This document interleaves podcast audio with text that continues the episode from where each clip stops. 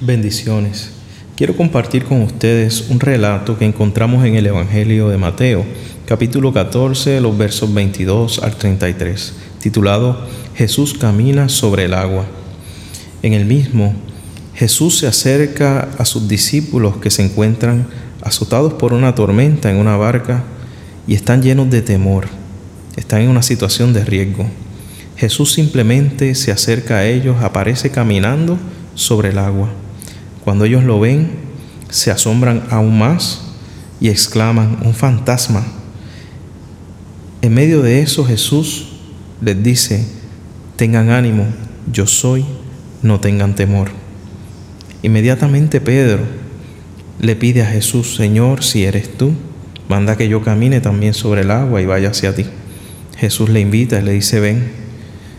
Al, al momento que Pedro comienza a caminar, sucumbe ante lo impetuoso de la tormenta y comienza a hundirse. Jesús extiende su mano, lo rescata, sube a la barca con él y se reúne con el resto de los discípulos. Estando Jesús en la barca, calma la tempestad. En ese momento los discípulos reconocen y adoran a Jesús y afirman, verdaderamente eres el Hijo de Dios. Estos relatos de milagros de Jesús en los Evangelios tienen la intención de revelar quién es Jesús. También tienen la intención de fortalecer la fe de aquellos creyentes que serán la primera audiencia de este Evangelio y también la fe de todos los creyentes de todos los tiempos que leemos de manera secundaria este Evangelio.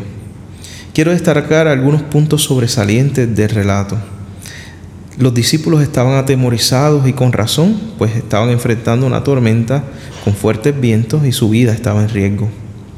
Pero ante ellos Jesús se acerca y se acerca venciendo toda imposibilidad y les habla. Les dice, tengan ánimo, soy yo, no teman.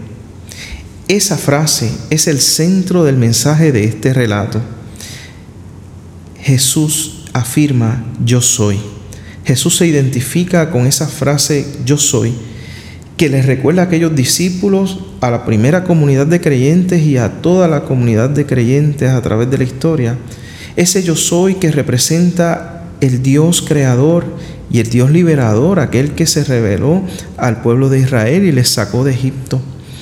Así que es Jesús, ese Dios con nosotros, el que se ha acercado a la barca para rescatar a sus discípulos y es la voz de Dios la que dice, tengan ánimo, no teman.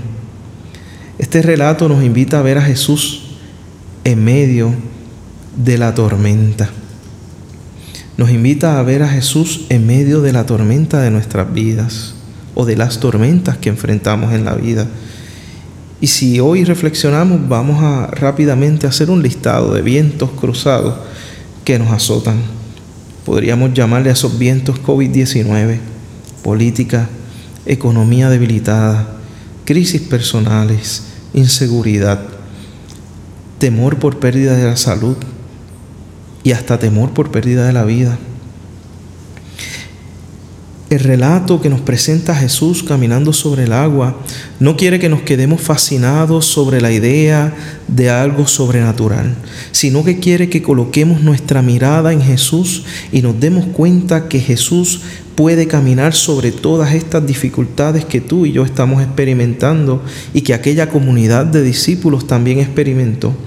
Que Jesús en medio de esas situaciones extiende su mano y nos rescata. Que Jesús en medio de la vida difícil y de los vientos que azotan, se sube a nuestra barca y una vez está con nosotros nos dice, no tengan miedo y calma la tempestad. Al final de ese encuentro de Jesús con los discípulos, se ha ido el temor y ha regresado la confianza.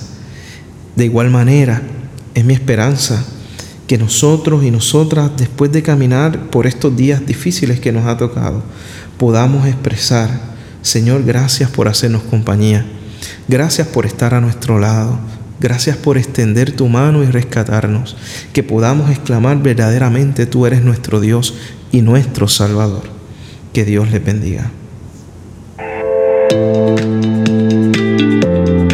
Hola, te habla Ibeliz Valentín. Gracias por escucharnos.